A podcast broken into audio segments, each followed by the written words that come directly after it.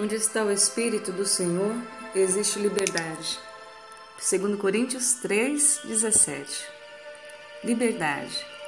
Os pássaros têm o poder de voar, um poder invejável que provoca em muitos olhos humanos um desejo de também poder voar. Quantos de nós já sentimos a vontade de voar? Creio que seja uma sensação única de liberdade ter o privilégio de, ao menos uma vez na vida, correr solto com o vento, sentindo a branda brisa tocando a nossa face e um prazer incontestável de contemplar a terra de outro ângulo.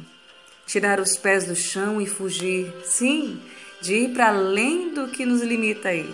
Um lugar que pudéssemos voar sem precisar ter pressa para voltar, vivenciar lugares novos, pessoas novas, desprender das coisas que nos afligem, entristecem e fadigam. Sonhar não é ruim, pelo contrário, mesmo que saibamos que nunca voaremos como os pássaros em suas ágeis asas, a oportunidade de nos sentirmos livres com a presença do Espírito Santo de Deus é gratificante. Viver em meus medos, as diferenças sociais, anseios, desesperos, descrenças, dificuldades, incapacidades nos causam pavor.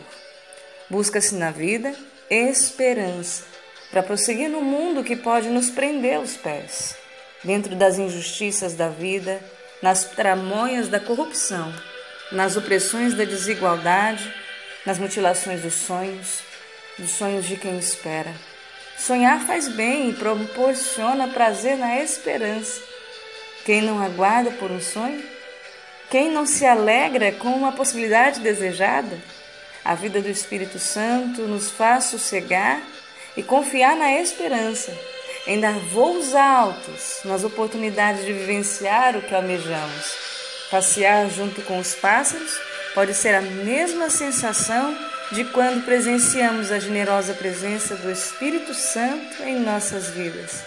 Traz paz, leveza, conforto, serenidade e gozo pelas experiências revigorantes da vida. Não seria essa uma parte do nosso sonho de liberdade? Onde está o Espírito do Senhor, existe liberdade.